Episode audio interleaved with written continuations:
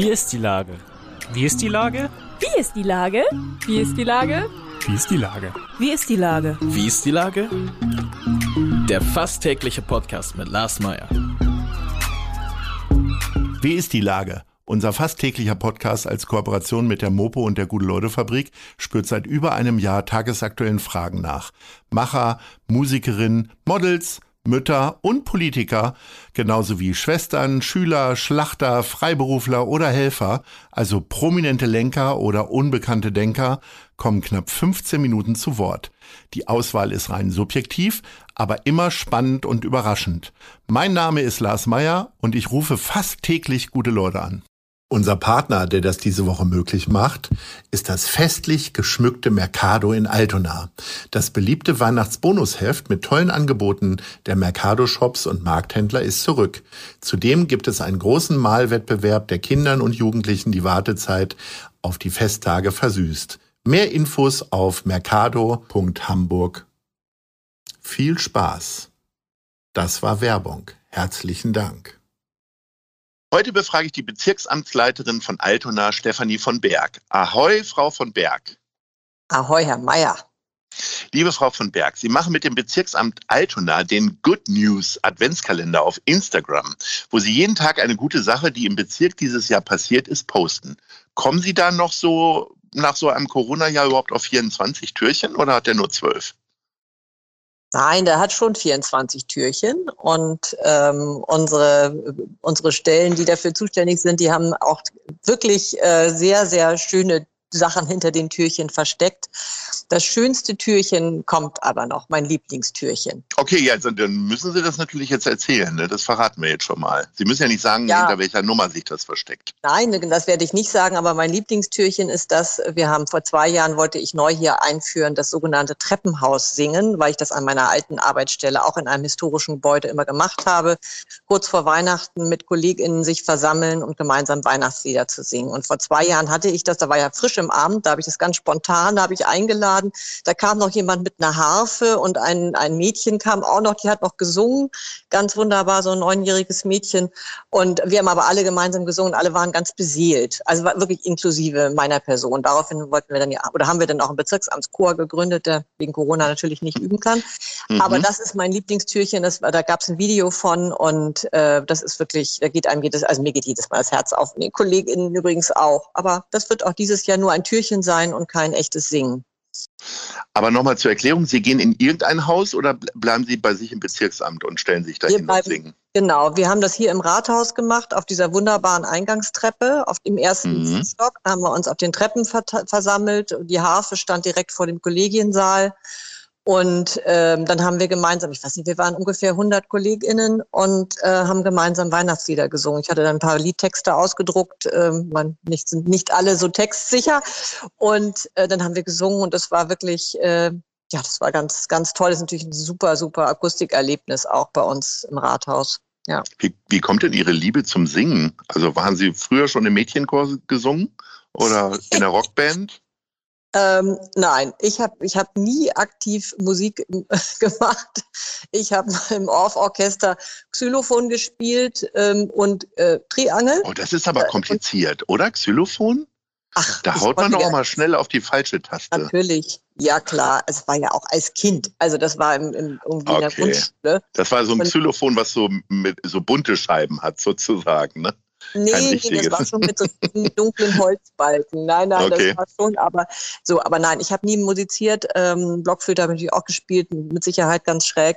Aber ich hab, ich singe total gerne ähm, und halbwegs äh, auch in der richtigen Tonlage eigentlich. Ich kann zwar keine Noten lesen so richtig, weiß, wo es oben und unten ist, aber ähm, aber ich singe tatsächlich total gerne und äh, so ähm, gestern Abend war ich in St. Katharinen zur feierlichen Abendstunde, äh, Adventsstunde und dann haben wir auch gesungen. Ich war ganz, das, ja, das macht mir total Freude, aber Chorleitung muss jemand anderes machen.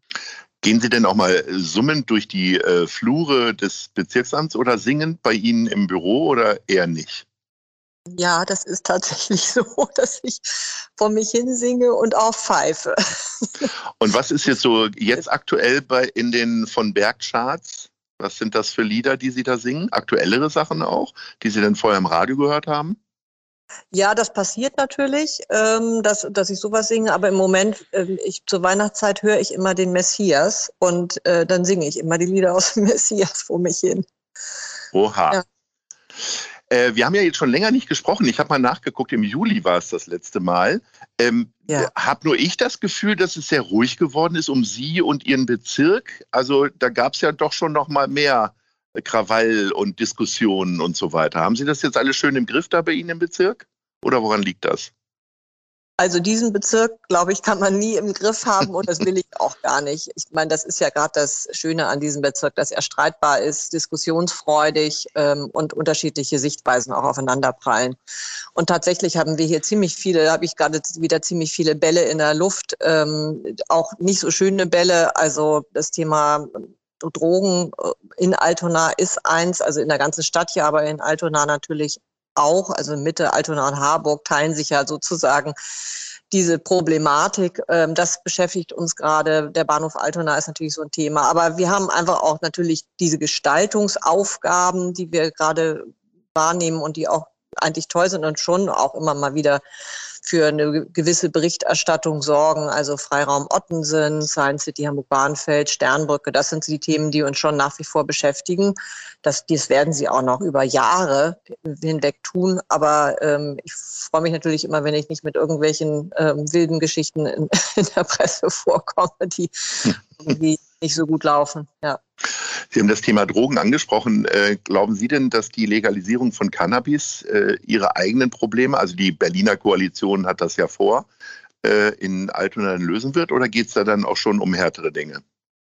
Da geht es um härtere Dinge. Also ähm, da geht es um eine, um eine Crack-Szene, die sich angesiedelt hat tatsächlich und wer sich mit Crack, also überhaupt mit Drogen auskennt und sich mit Crack ganz besonders auskennt, weiß, dass das wirklich, ähm, das ist nochmal eine ganz andere Liga, in, dem man da, in der man da spielt und sich auch agieren muss, weil es da keine Substitution gibt, anders als bei Heroin oder Koks. Ähm, nein, das ist schon auch besorgniserregend. Das ist natürlich auch ein Ausdruck dessen, was äh, auch durch Corona in der Gesellschaft äh, passiert ist. Das ist schon auch ein Symptom äh, der gesellschaftlichen Veränderungen, auch von Verelendung, von Verzweiflung, äh, von Auswegslosigkeit. Äh, ich finde das schon ähm, besorgniserregend. Das macht mich auch tatsächlich auch traurig.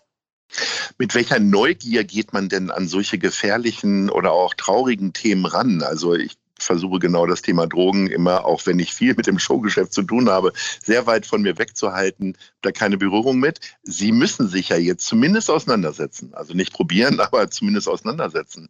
Äh, ist, sind das dann so Themen, wo Sie dann trotzdem so quasi äh, über den Gartenzaun gucken und sagen, so, jetzt muss ich mich da mal rein äh, und gucken?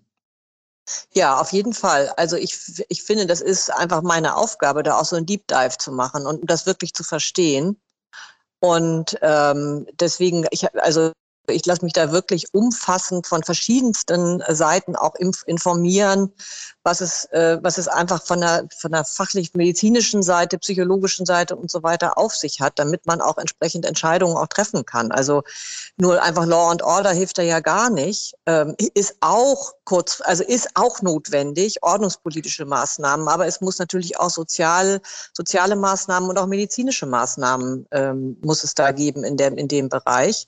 Und wenn ich auf solche Themen stoße, mit denen ich vorher eigentlich relativ wenig Berührungspunkte hatte, dann informiere ich mich möglichst umfassend. Und ähm, das habe ich in diesem Fall auch getan. Und da hilft, hilft zum Beispiel mein, mein, mein äh, grüner Kollege Peter Zamori, der in der Bürgerschaft ist bei den Grünen.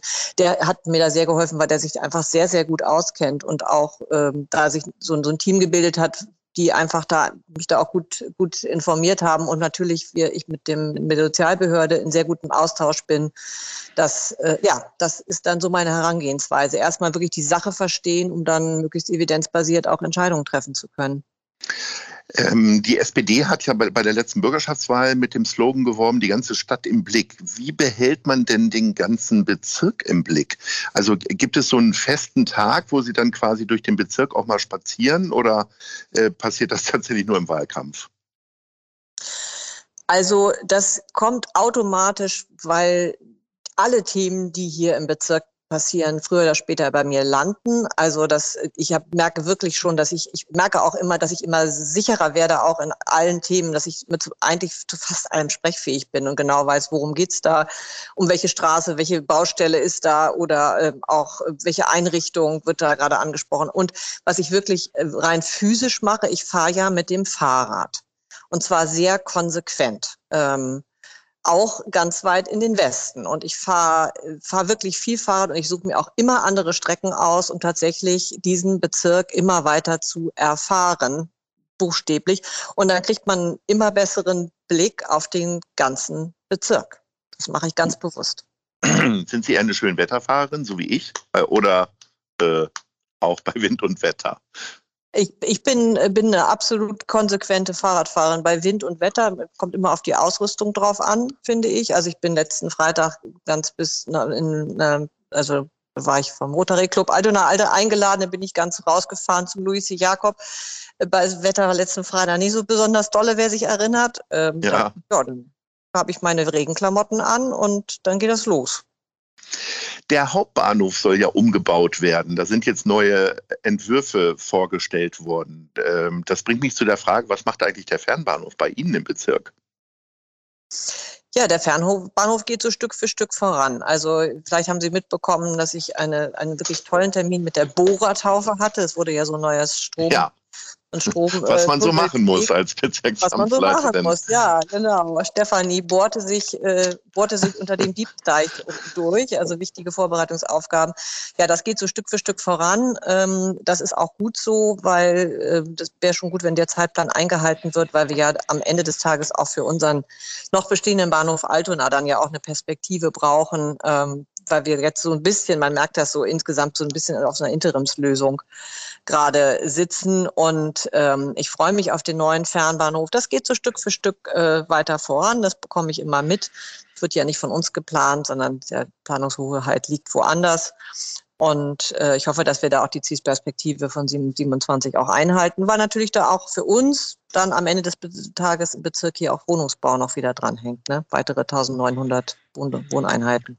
Das müssen wir dann äh, im nächsten Podcast besprechen. Äh, jetzt kommen wir nämlich schon zur Top 3 und äh, ich habe mir überlegt, wenn Ihnen mal so richtig was Gutes gelingt, einen richtig guten Tag haben, ähm, also ich kenne das von mir, dann mache ich auch mal so Belohnungskäufe. Das müssen dann nicht zwingend Süßigkeiten sein, das können dann auch kulturelle Sachen sein wie Bücher oder und so weiter. Ähm, wie machen Sie das denn? Wo gehen Sie da hin und was kaufen Sie dann? Fangen wir mal mit Platz 3 an. Ähm, also Platz drei ist, ist, ist tatsächlich das Thema, also ich habe eigentlich gar keinen Ranking, aber sagen wir, fangen wir mal mit der Kultur an. Mhm. Ähm, ich habe äh, mir als Belohnung äh, für meinen Sohn und mich ähm, Harry Potter im Meertheater gekauft. Es ist ein Rabengeld. Soll ja auch eine sensationelle Geschichte sein, auf jeden Fall. Ja. ja. Genau. Okay. Und das, Sehr schön. Das steht aber erst am 19.12. an.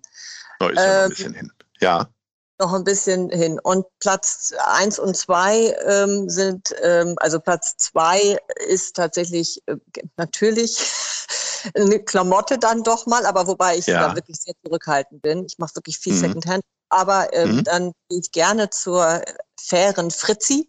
Die faire Fritzi ist, ist ein Laden, die faire Klamotten hat, wie es der Name schon sagt, in der mhm. Osterstraße. Oh, äh, ja, irgendwie kam mir das bekannt vor. Ja, ja genau. Mhm. Genau. Und ähm, Platz eins ist dann tatsächlich das Thema Kochbuch. Und da gehe ich gerne in den Buchladen in der Osterstraße. Da ich nun selber in der Osterstraße wohne, liegt ja, das. Das so macht nah. dann Sinn, ne? Okay. Wie, auf wie viele Kochbücher kommen Sie so?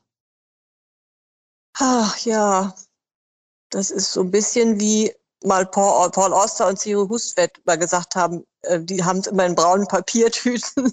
Andere haben Alkohol in braunen Papiertüten in, den, in Amerika. Die haben es immer die Bücher in, braunen, in braunen Papiertüten, ja. weil sie sich nicht trauten, damit auf die Straße zu gehen. Also ich habe jetzt, ich besitze bestimmt 100, ja, 100 Kochbücher sind es wohl schon. Ach, naja, das ist noch weit weniger als meine Mutter hatte. Äh, die hat, glaube ich, irgendwie an die 1000 gehabt. Aber die hat auch ein bisschen mehr Zeit gehabt, die Bücher zu sammeln wahrscheinlich. Liebe Frau von Berg, äh, ich wünsche Ihnen eine schöne Zeit, vor allen Dingen bis Jahresende. Und dann bin ich mir sicher, dass wir uns nächstes Jahr wieder sprechen. Und äh, bis dahin sind auch wieder ein paar Themen aufgeploppt. Ganz viel Freude. Ahoi. Ahoi. Eine Produktion der Gute-Leute-Fabrik in Kooperation mit 917XFM und der Hamburger Morgenpost.